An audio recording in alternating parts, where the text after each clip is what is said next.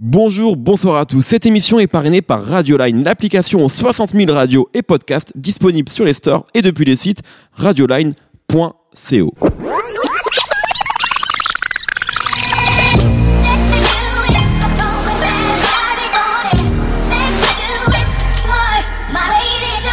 Bonjour, bonsoir à tous, c'est Mehdi Maivi et je suis très heureux de vous retrouver pour un nouveau Rewind. Pour ceux qui prennent le train en cours de route, les Rewind ce sont de courts focus sur des artistes, des albums, des concerts, des moments, bref, des coups de cœur. Aujourd'hui, le plus jeune d'entre nous, celui qui sera probablement élu président de la République avant ses 39 ans, Brice Bossavi, va revenir sur ce qui est probablement le disque charnière de la carrière de Gorillaz, Plastic Beach. Gorillaz dans nos fun, c'est tout de suite.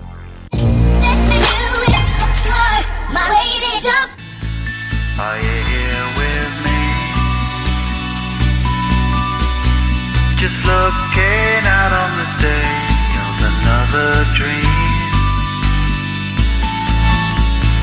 Where you can't get what you want, but you can get me.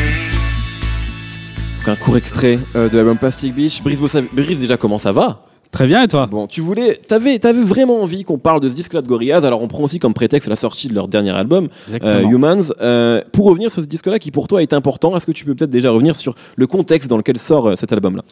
Alors, euh, d'entrée, euh, ce qui est sûr, c'est qu'on va forcément dire pourquoi on a choisi ce disque et pas euh, Demon Days, qui est le deuxième album de Gorillaz qui sort en 2005. Euh, les chiffres, euh, c'est quand même 8 millions d'albums vendus pour Demon Days en 2005, euh, qui parle un peu du 11 septembre, etc. Et qui est, euh, qui peut être considéré comme un classique de, je sais pas quel genre, parce que Gorillaz, on sait, on sait Ouais. jamais quel genre c'est. Euh, mais euh, il se trouve qu'en fait, pour euh, pour moi, euh, Plastic Beach, c'est un peu la, la quintessence de, de ce qu'est Gorillaz, un groupe de musique avec euh, en même temps des personnages fictifs créés par euh, donc euh, bah, Damon Albarn, euh, chanteur du groupe Blur, et qui fait d'autres d'autres groupes, The Good, The Bad and The Queen, qui fait des opéras, des machins, des trucs, et qui un peu pour s'échapper de l'image hyper hyper rock anglais de Blur. Britpop plus précisément bah, part avec euh, Jamie Hewlett qui est son colocataire euh, dans les années 90 euh, et qui est dessinateur de bande dessinée qui a fait Tongue Girls et euh, du coup je reviens à Plastic Beach. Pourquoi? Euh, parce que c'est vraiment euh, pour moi ce qu'il y a de mieux dans, dans ce qu'on attend de Gorillaz. C'est de la musique c'est de l'art du concept et c'est une histoire aussi et c'est pour ça que j'ai en fait euh, j'ai choisi Plastic Beach et je voulais en parler parce qu'il permet aussi un peu de comprendre Humans qui vient de sortir. Euh, au- en 2010 en fait, ça fait 5 ans qu'il n'y a pas eu de disque. Évidemment, c'était hyper attendu après le carton de, Deuxième de- album. de- du deuxième. Euh, et ils reviennent en fait en présentant aux fans de Gorillaz une espèce d'île euh, qui est sur leur site. Euh, et ensuite, ils expliquent le concept. Euh, Mur- Murdoch, qui est le, bassiste en fait du groupe, qui est un peu complètement fou, euh, ils expliquent à travers une vidéo sur leur site internet que euh, il a revendu des armes défectueuses à un gang au Mexique et qu'il le pourchasse. Euh, et du coup, il est parti, il a cherché l'endroit le plus éloigné possible de toute terre, qui est, euh, figure-toi, le point Nemo. Euh, Ah, tu- il est partout, il est partout. T'es vraiment obsédé par lui. Hein. Je suis obsédé par Nemo. Euh, alors j'ai fait mes recherches Wikipédia. Le point Nemo, c'est le point éloigné le plus de toute Terre, qui est situé à 2300 que- 2388 km de la première île euh, terrestre Euh, et en fait ça a été nommé non pas en honneur d'Aurélien Chapuis euh, mais du capitaine Nemo de Jules Verne Forcément. Euh, et du coup euh, Murdoch le bassiste euh, Donc c'est une vraie île qui existe. c'est une vraie île c'est pas une non l'île n'existe pas c'est un vrai point, pardon. c'est un vrai point pas un qui truc euh, existe. fantastique. Voilà. Euh, et du coup, il s'exile là-bas et euh, il transforme ça, comme il dit dans cette vidéo sur le site internet, en euh, un manoir Playboy euh, avec euh, une grande piscine, euh, une- plein de, plein de un bar et, un studio. Et il raconte dans cette vidéo euh, qui est, euh, je sais pas le nom de l'acteur qui, qui prend la voix de Murdoch, mais c'est euh, ça vaut le coup, un bon gros accent anglais. Il, il lui met des tics un peu comme s'il avait des tocs. Enfin, il est un peu, c'est un personnage fou de BD. Et il dit bah il y avait un studio et bah du coup j'ai fait de la musique et j'ai invité des gens. Et, euh, et, et, euh, cette île en fait, euh, elle est faite de déchets plastiques. Et c'est tout le thème du disque qui est euh, en fait un peu euh, une réflexion sur l'écologie, sur euh, tout ça sans être relou, euh, ce qui est important à dire. Euh, et du coup, il invite des musiciens. euh, et là, c'est Damon Albarn qui, en fait, sur les deux, les deux albums précédents de Gorillaz, euh, pour la musique, euh, avait bossé avec des producteurs, euh, Danger Mouse et euh, Dan the Automator. Et là, il est tout seul, et c'est en ça que ce disque est vraiment charnière euh, et intéressant. Euh, Damon Albarn a sûrement plus confiance sur euh, sur son projet, sur sa musique à lui, et il se dit bah je vais je vais faire un blockbuster. Euh, il dit en interview je vais faire euh, le plus grand album de pop que j'ai fait. Euh, et il va inviter ses héros, c'est ce qu'il a ce qu'il avait dit à si, si on peut juste venir effectivement sur le Ouais. casting, là j'ai le, le track listing devant moi, effectivement ça passe de, de Snoop Dogg à Mos Def, Bobby Womack, Little Dragon, Lou Reed, enfin De La Soul, enfin il y a Ouais. énormément énormément de, de, de gros noms sur le projet quoi.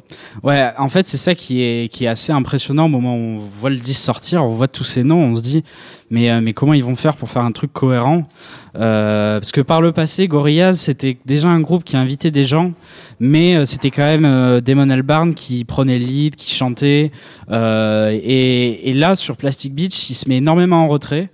Euh, Il y a plus de, de deuxième producteur avec lui et il invite, comme il disait euh, dans une interview chez The Fader, euh, j'ai invité mes, mes héros en fait. Et, et c'est aussi, ça montre un peu qui est Damon Albarn ce disque, parce que t'as euh, Snoop Dogg qui croise Lou Reed, qui croise Bobby Womack, et en même temps dans le clip de Stylo, tu Mhm. vois Bruce Willis qui arrive, et ça montre que c'est pas forcément juste un mec du rock anglais, c'est un type assez curieux qui invite aussi sur Plastic Beach un orchestre, deux orchestres, il y en a un dans, au Liban et un en Syrie. Euh, et, euh, et il fait vraiment un disque euh, qui est hyper ambitieux.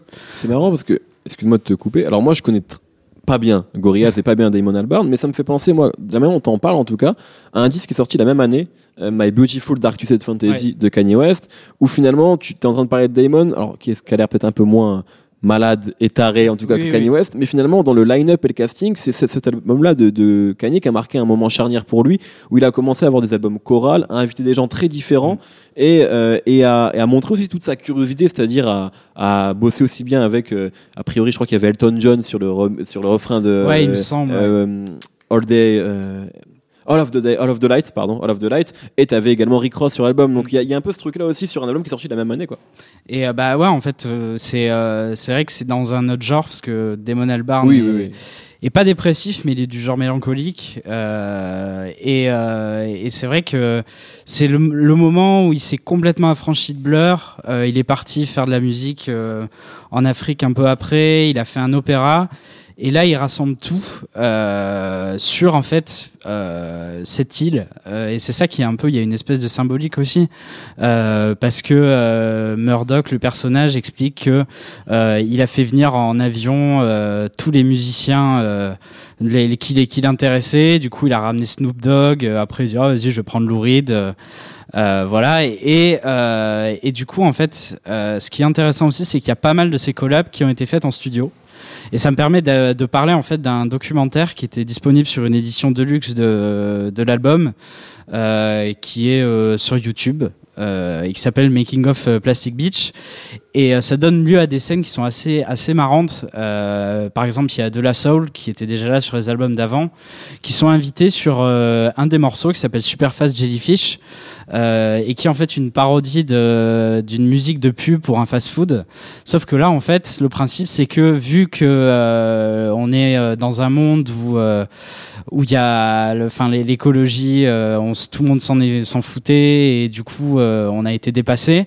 Euh, les gens se mettent à bouffer en fait des euh, méduses et donc il y a de la soul et en même temps il y a Groove Rice qui est euh, un chanteur anglais euh, qui a rien à voir avec eux. Ils sont ensemble en studio et Damon Albarn arrive et d'abord il leur montre des dessins de Jimmy Hewlett euh, où on voit l'île, etc. Ils font ah ok et après il leur dit bon alors vous la chanson que je veux que vous fassiez, c'est en fait il leur explique le concept et euh, de la soul sont morts de rire et lui font mais attends mais euh, mais du coup ça se bouffe les méduses etc. Et, euh, et c'est cool parce qu'ils jouent vraiment le jeu et Groove Freeze aussi et ça fait une espèce de rencontre qui marche super bien. Le morceau est vraiment vraiment vraiment cool. Et c'est ça qui est hyper intéressant sur Plastic Beach en fait, c'est que euh, il, il met des gens qui sont très différents ensemble, euh, beaucoup plus que par le passé, Damon Albarn, et il se met en retrait et il leur donne des indications et à chaque fois en studio dans le documentaire on voit qu'il leur montre euh, des visuels de l'île, euh, il leur explique des choses de l'histoire et du coup tout au long du disque euh, t'as des gens ils, se mettent tous à écrire autour de cette île euh, dans leur version sur différents thèmes et bah, au début du disque donc t'as Snoop Dogg qui te souhaite la bienvenue, qui t'ouvre la porte et qui te dit voilà il y a le paillasson, bienvenue sur l'île de Plastic Beach. Après t'as De La Soul qui se transforme euh, sur le disque en vendeur de fast-food euh, pour ça et ça marche encore parce que la, production est assez intelligente. Elle, reste hip-hop, il y a un peu d'électronique et en même temps il l'amène sur autre chose. Ensuite t'as Lou Reed qui débarque et euh, il donne sa vision un peu de cette île faite de plastique, etc.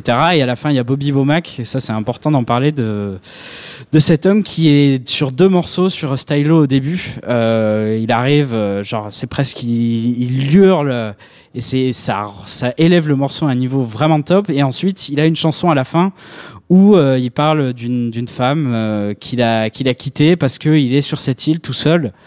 Et, euh, et c'est vraiment quelque chose qui marche hyper bien. Euh, de- d'aller chercher plein de gens différents et de les mettre autour d'un thème Mm. principal qui tourne autour de l'écologie sous la métaphore de l'île. Et c'est ce qui fait que ce disque euh, part pas dans tous les sens non plus. Euh, en plus du fait que Albarn euh, arrive à mettre un vrai son, euh, une vraie sonorité au disque assez mélancolique. Euh, Il y a des bruits de sirènes, de, de bateaux, il y a des bruits de mouettes qu'il allait enregistrer à Londres, comme il racontait en interview. Et euh, il nous emmène en fait au, Pacifique, dans le coin le plus retiré de, du monde. Et, euh, et ce qui est vraiment un- un moment dans le documentaire que vraiment je vous incite à aller voir si vous aimez bien Gorillaz, euh, il fait le même process avec euh, Mos Def. Euh, il lui montre des visuels, il lui explique voilà le concept du disque, etc. Et Mos Def, je lui fais mais c'est quoi ça? C'est pas possible, c'est un film. Et il y a Jimmy Hewlett qui arrive et qui lui fait en fait c'est un film, mais euh, il a pas besoin de proje- projeter en salle parce qu'on va donner aux gens assez d'images euh, assez de clips et assez de, de sons pour qu'ils se fassent le film dans leur tête euh, eux-mêmes.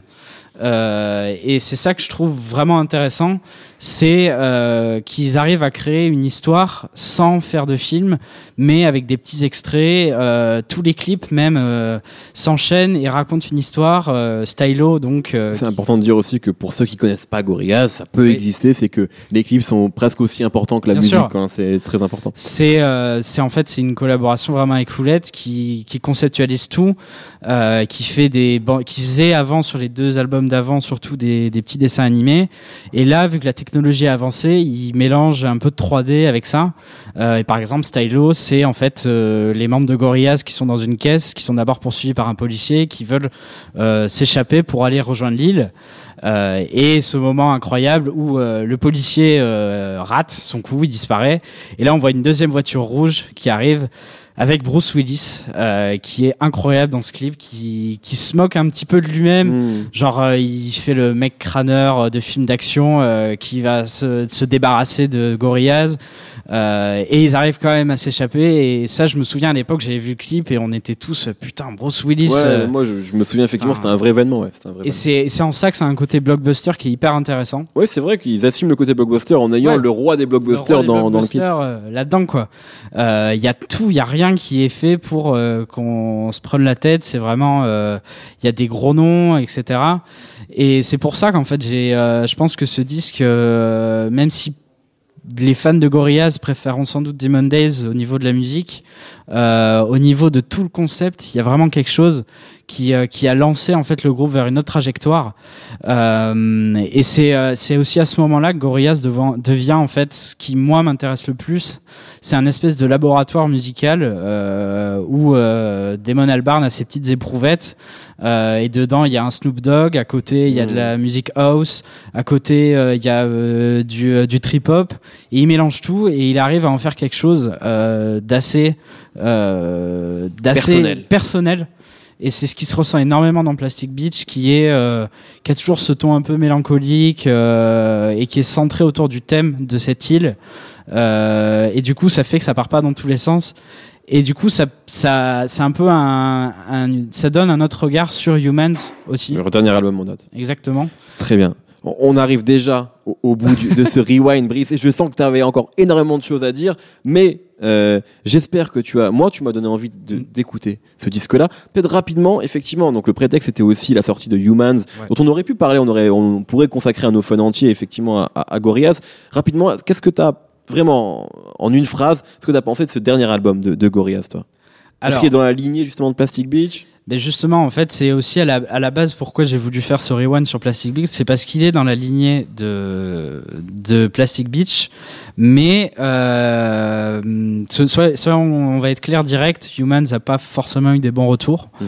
Euh, Il y a beaucoup de gens qui ont été assez perdus. Moi, je l'ai bien aimé, mais c'est vrai que ce qu'on, ce qu'il y a, ce qu'il y a dans ce disque, c'est qu'il il part, il a un peu le défaut de partir un peu dans tous les sens. Euh, il est sur une autre thématique, c'est un peu long. À, ça, on va partir sur une émission de 30 minutes si j'explique, mais c'est juste Damon Albarn cette fois-ci au lieu de montrer des, de leur dire voilà il y a une, île- une île, quelque chose de très précis pour pas que ça parte dans tous les sens. Il a juste dit à euh, des invités par contre qui sont hyper intéressants, Vince Staples, Danny Brown, Mhm. euh, de Il y en a encore beaucoup, il y en a encore beaucoup. Il leur a dit, euh, imaginez que c'était avant qu'il soit élu. Imaginez que Donald Trump soit soit élu et que ça soit la fin du monde. Qu'est-ce que vous feriez? Et du coup, ils ont tous fait un morceau où ils parlaient de euh, d'une Amérique, euh, l'Amérique sous Donald Trump avant que ça arrive. Ça, c'est assez intéressant. Le problème, c'est que la question, en fait, en soi, de ce détail, la question était trop large. Ouais. Et, euh, et, et c'est pour ça que ça part dans, là un peu trop dans tous les sens et qu'il y a beaucoup de gens qui ont été perdus. Euh, là où Plastic Beach, à l'inverse, leur disait voilà, on a conceptualisé une île euh, qui parle d'un peu un monde où il y a où l'écologie, on s'en on s'en foutait. Euh, du coup, imaginez que vous êtes sur cette île et faites quelque chose là-dessus. Et du coup, c'était plus précis et c'est pour ça que ça avait marché sur Plastic Beach et que sur euh, sur euh, Humans, ça rate un peu et ça a plus l'air d'une mixtape qu'un album parce que quand tu dis à plein d'artistes différents, euh, imagine que c'est la fin du monde, c'est une question un peu trop large et, euh, et du coup, ça part un peu euh, dans plein de choses, mais il y a des moments très intéressants, Très bien. mais ça part. Merci beaucoup Brice. Plastic Beach donc sorti en 2010. Vous pouvez le réécouter. Merci beaucoup à toi. Merci beaucoup à Jules, à la technique. On se retrouve très bientôt pour un nouveau rewind. Et si vous voulez assister aux prochains enregistrements de No Fun, rendez-vous sur binge.audio. À très bientôt. Salut, c'est Thomas Rozek, vous venez d'écouter nos fun. Je vous invite à enchaîner avec nos ciné où on cause cinéma, séries, grandeur et désespoir de ce qu'on peut voir sur petit et grand écran. On parle fort, mais on a bon cœur. Ça s'appelle Nos ciné, c'est un podcast du réseau Binge Audio.